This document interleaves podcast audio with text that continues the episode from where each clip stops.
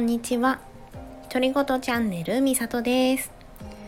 2人の息子を育てながら、ヨガ講師、保育士、セルフラブキッズ認定講師として活動しています。このチャンネルでは、ヨガのこと、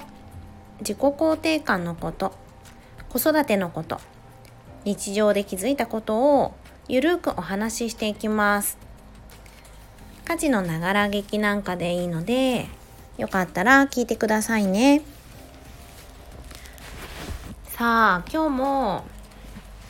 洗濯物をしながらね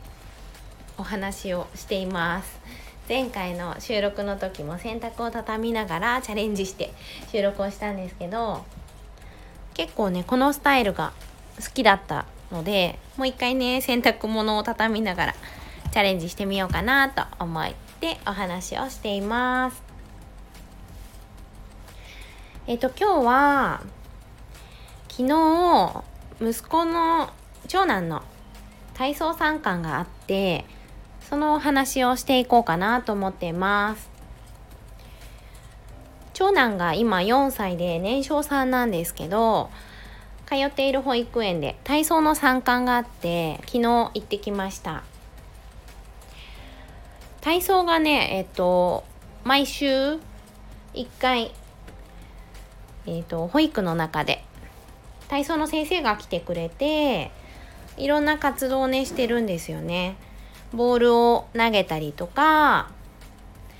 あと縄跳びを飛ぶとかねそんなことをお外だったりとかホールだったりとかでいつもやってるんですけどそれの参観が昨日ありました。というか本当は2回あったんですが1回目がちょっとね予定があって行けなくってで昨日お願いだから晴れてと願いながらですごくいいお天気に恵まれて無事に体操参観もね開催されたのでで昨日次男を連れて行ってきました。1回目に実は行けなかったのでその後ちょっとね長男が少し荒れちゃったんですよ。体操参加に行けなかったから荒れたのか何なのかちょっと分からなかったんですけどちょっと激しめの赤ちゃん帰りみたいな感じになってしまってあもしかして寂しかったのかなって行けなかったから。って思って聞いたりもしたんですよ。行けなかったから母ちゃん来れなかったから寂しかったかなって。聞いてみたらその時は何にも言ってなかったんだけどもおととい体操参観の前の日に明日は体操参観行くからねってお話をしていたら前の時来てくれなかったから悲しかったんだよって言ってくれました。やっぱりそうだったんだと思って行けなくって寂しかったんだなってねそこで気がつきました。ごめんねってお話しして。明日は母ちゃん行くからね楽しみにしてるよってお話をしてで夜寝ました。で実際昨日ですね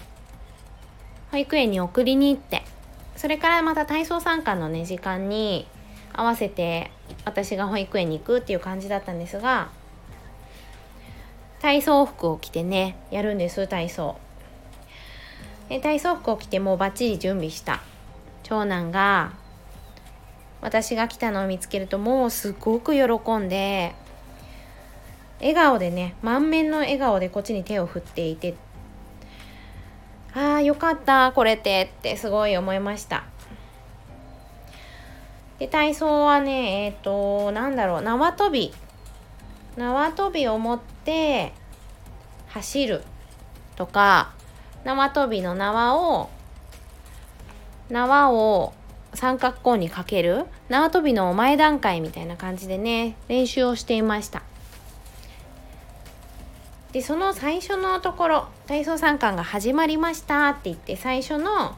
ところは縄跳びを持って三角コーンまで走るよっていう内容だったんですけど私が横から見てたので長男ずっと私の方を見てニコニコしながら手を振っていてでなんと長男の番が来て走る時に三角コーンの方じゃなくて私の方に来てしまって 友達とぶつかってしまってで幸いねあの2人とも怪我はなかったんですけど長男もね転んでゴロンって転がったりして泣いたりもせず戻っていったんですがもう私わーとか言って思いながら こっち来ちゃったとか思いながらうん見てました。でもうすごい嬉しかったんでしょうねきっと。もうずっとずっとこっちを見てて先生の話は全然聞いてなくって。でもねちゃんと列に並んだりとかあとなんとなくね友達のを見ながら体操もやったりしてすごい成長を感じました。1年前まで去年もねあの運動会とかやっているのでその様子とかを見ていると列に並べなかったんですよね。線とか引いてあるんですが線に並べなくってでフラフラってしちゃったりとか集中できなくってゴロンって地面に転がったりとかうちのねお兄ちゃんそんな子なんです。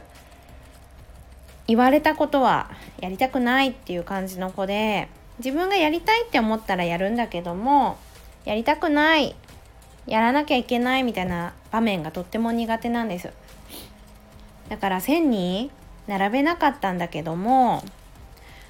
昨日のね体操ではちゃんと線に並んだりとかお友達の後ろに並んで順番を待ったりするっていう姿も見れてあーなんか成長したな頑張ってるんだなってそんな風に感じました。いろんな子がねいるから私も保育士をしてるからそういうのも分かってるはずなんですけどすごいできる子もいたりえなんか一生懸命なんだけど全然違うことやってるみたいなことができなくて怒ってる。できないって怒ってる子とかできないって泣いてる子とかねいろんな子がいますよね。だけどやっぱりそうやってね自分が親になって参加に行ってみると本当に自分の子ばっかり見ちゃったりして他の子もね可愛くて目に入るんだけどなんかこうやってね自分の子のことに集中しちゃってあれあの子できてるのにとか言って比べちゃうなってまた改めてねそんなことを思いました。前の自分だったらあの子できててうちの子全然やってないよって比べちゃったりしてできてないみたいなところにね目が向いちゃってたかなって思うんですけど昨日はねなんかそんな自分も